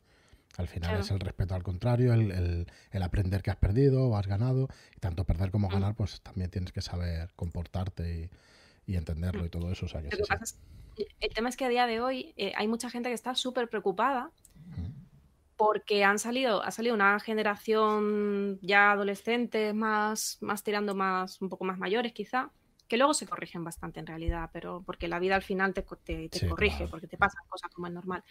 Pero es verdad que, que había un poco de miedo con el tema de que había much- muchos chavales con muy poca tolerancia a la frustración, ya adolescentes, que, que porque no habían perdido nunca, no, nunca les habían dicho que no a algo, siempre habían conseguido lo que querían, siempre...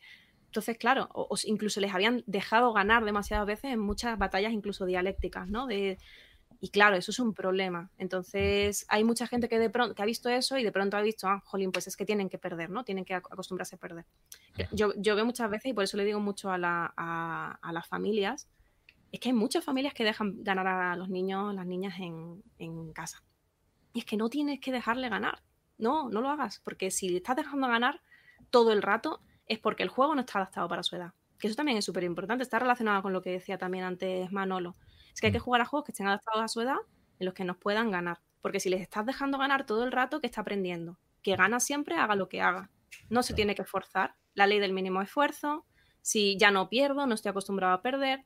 Jolín, es que de ahí que también el tema de los juegos de mesa, que es tan evidente que puedes ganar, perder, pues, pues esté Sí, un poco ahí, ¿no? Y sea. Yo también, que relacionado un poco con eso, también el aprender a pensar por ti mismo.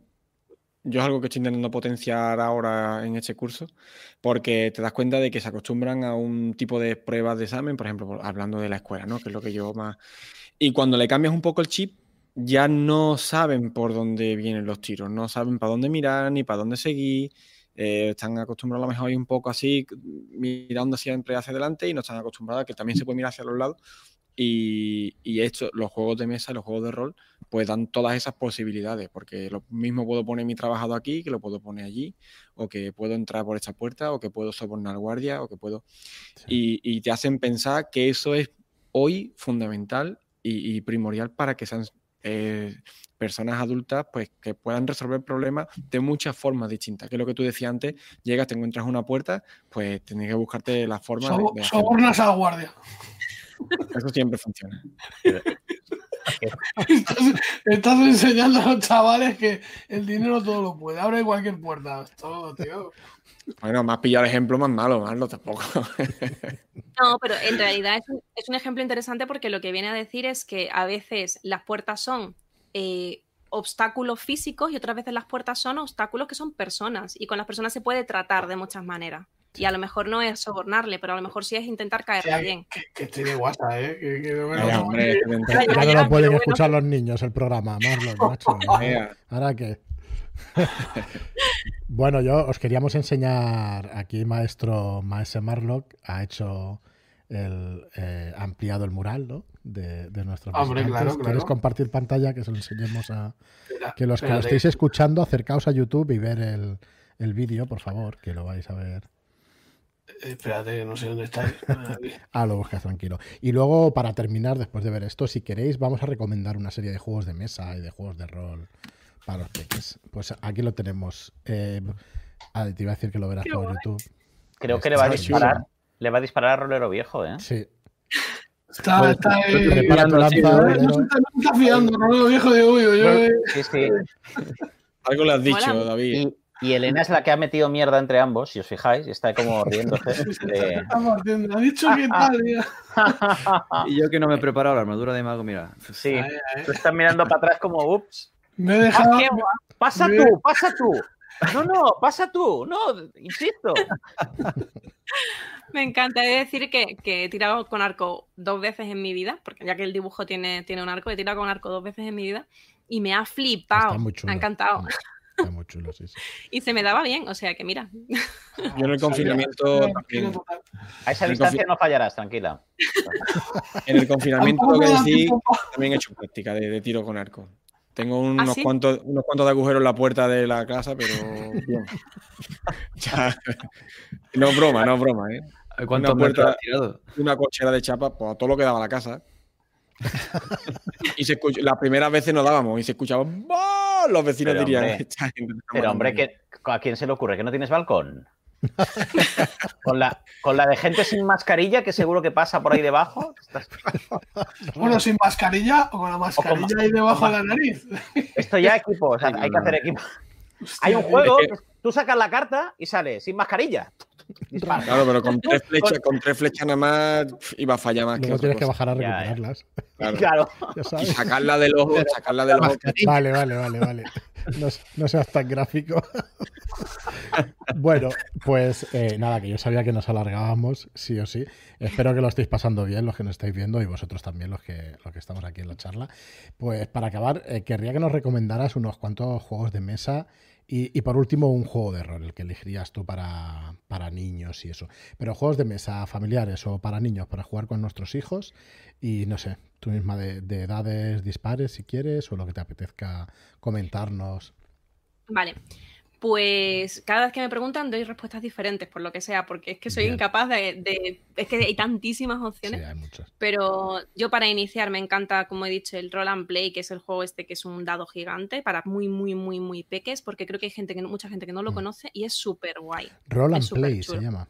Roll and Play. Es que es, un dado gigante de peluche con cartas. Es que es súper bonito y, y mola un montón. Como juego así para jugar muy peques, incluso en familia. Es que es tan bonito de jugarlo, de verlo jugar también. Yo que me gusta mucho. ¿eh? Sí. Bueno, Unicornio de Estello es un básico. O sea, me parece que ese juego tiene que estar en todas las casas y yo es que lo llevamos jugando yo no sé cuántos años en la casa y, y lo vamos a seguir jugando un montón. Eh, para más mayores, pues por ejemplo, el- una baraja de cartas que se conoce poco, que se llama Piu Piu, Piu. Piu, que es de Jeco, Jeco tiene mogollón de juegos de cartas, mogollón, pero este, este juego de cartas es fantástico para jugar desde 5 años porque es un juego ultra sencillo, pero es de estos primeros juegos que ya te lo estás pasando, como, como, como adulta, te lo estás pasando bien. O sea, ya, ya es, jolín, ya me estoy metiendo aquí en el puntillo este de este juego. Y es desde 5 añitos, pero es chulísimo. A mí me, me encanta el juego, súper sencillo, pero mola un montón. Eh, ¿Qué más? Bueno, uno que es mi súper, o sea, mi, uno de mis amores de juego, que es mis amores de, de, de siempre, es el Jungle Speed, Uh -huh. que lo he jugado tanto, que es que le tengo tanto cariño, tengo tantas anécdotas con ese tótem cayendo desde un tercer piso, ese tótem que ha viajado a la selva conmigo, que hemos jugado de noche con una, eh, o sea, en mitad de la selva de noche con, un, con una eh, linterna en la frente. Bueno, o sea, es que tengo mo mogollón de anécdotas y para mí es de, lo, de los juegos que, que, siempre me van a acompañar. Y me que he oído que no, que no ganas, ¿no? No ganas nunca. Jo, soy súper buena. no quieren jugar es que conmigo. Pero el Jungle Speed debería venir con un corta uña, ¿eh? Sí, sí, sí. sí, sí de uñas largas, mal. Segundo, Tenemos una, una, amiga jugaba con, sí, sí, una amiga jugaba con guantes. Le, le, obligamos a usar guantes para jugar, porque si no, vamos, es que no. Con unas Pero pinzas es que... largas, así para, para, el tema ahora de la COVID y tal, molaría mucho un Jungle Speed con, con pinzas de. de cocina. De, de cocina, ¿no? sí, sí, molaría un huevo. Oye, oye, patente en trámite. No, Yo tengo, una, tengo, ideas de juegos de mesas muy buenas. Lo que pasa es que no, las, no tengo tiempo de desarrollarlas, pero. Muy bien, muy bien. Luego, otro juego del que también hemos hablado, pero es que me parece un básico total, es el Dixit. Creo que es un juego chulísimo, que funciona fenomenal para, para cualquiera y, y, es que me, me, encanta. Y mira, otro que también, mmm, que de los que he empezado a jugar hace muy poquito, es el Ghost Fighting Treasure Hunters, que no lo hay en España. Es de Mattel, viene de fuera. Y si quien lo pueda conseguir, que tenga peques en edades 6, 7, 8, alguno con 5 puede jugar también sin, sin demasiado problema. Es un cooperativo súper chulo y, es que es, es, genial. O sea, es un juego del que llevaba siguiéndole la pista varios años y ya este año por fin he dicho, venga, yo creo que ya sé que pueden jugar en casa y por fin lo, lo he conseguido traer y pff, chulísimo, merece un montón la pena. Más o menos de juego de mesa, así Bien, fam sí. muy familiar, todos son todos muy familiares, yo, yo diría que, que estos. Muy bien, ¿alguno más quiere aconsejar alguno? Yo tengo un par por ahí. Yo aconsejaría, que a mí me ha ido muy bien en familiar, pero hay que ser unos ocho, nueve, me parece más o menos, unos nueve ya, Hombres Lobos de Castro Negro. Y he jugado a partir de seis años. Con seis añitos ya han jugado. Se les nota un poco, pero es muy divertido las caras que ponen cuando son los lobos. Yo, el mío, como no me va a escuchar, es un desastre, pero un desastre. Se le pilla el vuelo, bueno, el viejo, pero un desastre. Se me parece al padre o algo que se le da fatal. ¿Y no te gusta más el Una Noche Hombre Lobo, que es solamente una de las, de las noches y ya está? No, preferís el otro. No. A mí me, gust me, me, gusta más el otro, no sé. Eh, es similar, pero. Hay que pensar mucho en el Una Noche, el hombre lobo de una noche. Bueno, sí, quizás sí que es más sutil. Hay que, sí, hay que ser un poco más sutil. Yo, que sí, por recomendar alguno que es un poquito distinto, hubo un juego de cartas muy pequeñito, se llama mm. Lama, que tiene una, una llama en la portada. No sé si lo habéis probado. No. Y es súper sencillo, son cartas con números súper gigantes del 1 al 6 y una llama. Entonces, eh, tú tienes que echar el 1 pues tú sacas una carta del mazo, repartes las cartas a los jugadores y tienes que echar o el mismo número o uno superior. Cuando, hasta que llegue a la llama y desde la llama ya se puede empezar otra vez por el 1. El primero que se quede sin cartas, pues ha ganado y los demás van acumulando puntos. Y está muy interesante, aparte eh, las llamas valen 10 puntos y los demás pues el número que ponga. Está súper divertido, aparte es muy facilito. Ahora mismo no, sé, no sabría decir porque no tengo aquí la caja, la tengo arriba de decir a qué edades se comienza, pero mm. también es muy facilito, muy divertido. Muy bien, yo quería el de eh, la danza del huevo, me parece divertidísimo, con niños y con adultos, me parece súper divertido.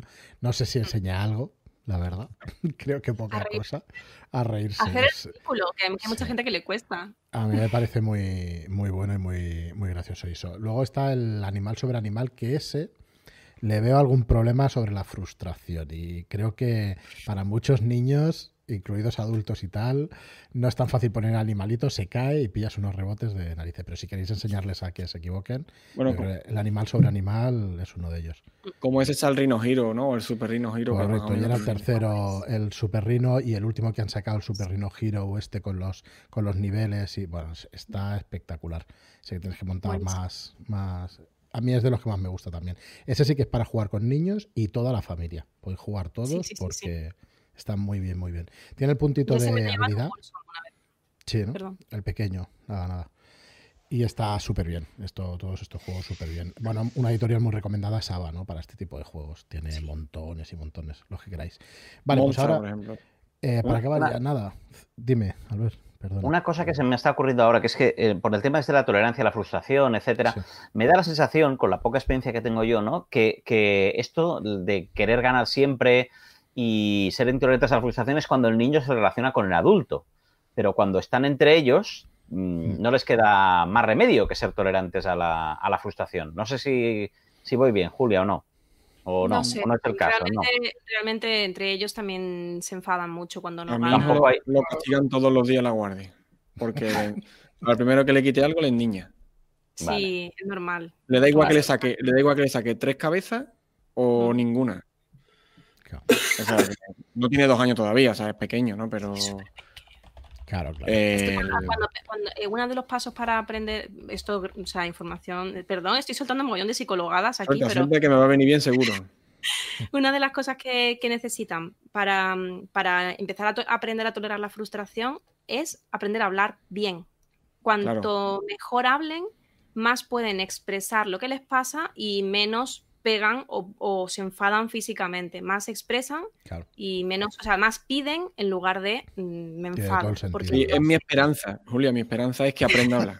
O sea, te lo prometo, desde hace un montón de meses, eh, mi esperanza es que aprenda y me diga, no, papá, es que esto no me gusta, o es que no puedo coger aquello, o lo que sea, no que o se pega, o te pega, es normal, es muy y nos tiene un poco frito. todo llegará, tío. Pero desde luego sí que es cierto que cuando se frustra, por lo menos en- el caso de, mi crío, o sea, si le preguntas qué es lo que te pasa, o sea, intenta, explica, explícamelo, no llores, explícame qué, qué te pasa, por qué te... Y te lo explica a su manera, pero te lo explica y se acaban los llantos. Y la verdad es que sí que es verdad que es un- el hablar es una, es una herramienta buenísima para, para esto. Para el rol, fantástica. Venga, pues por último, que si no nos alargamos y, y ya me sabe mal después de hora y media. Eh, un juego de rol, va, para peques y para toda la familia. ¿Cuál es vuestro? Aparte de ese, que ese por supuesto, el número uno, pero aparte, aparte de ese. Pero lo hemos, lo hemos mostrado, porque yo es que al final, no sé, me, me No, levanto he, un par de mostrado, he mostrado la aventura, pero es que.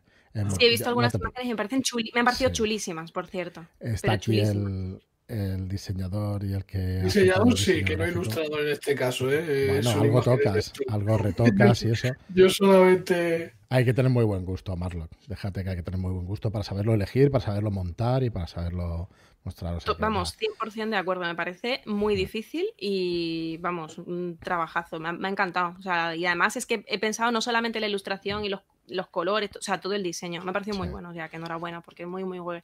Vamos, tengo muchas ganas de verlo ahora. Muchas gracias.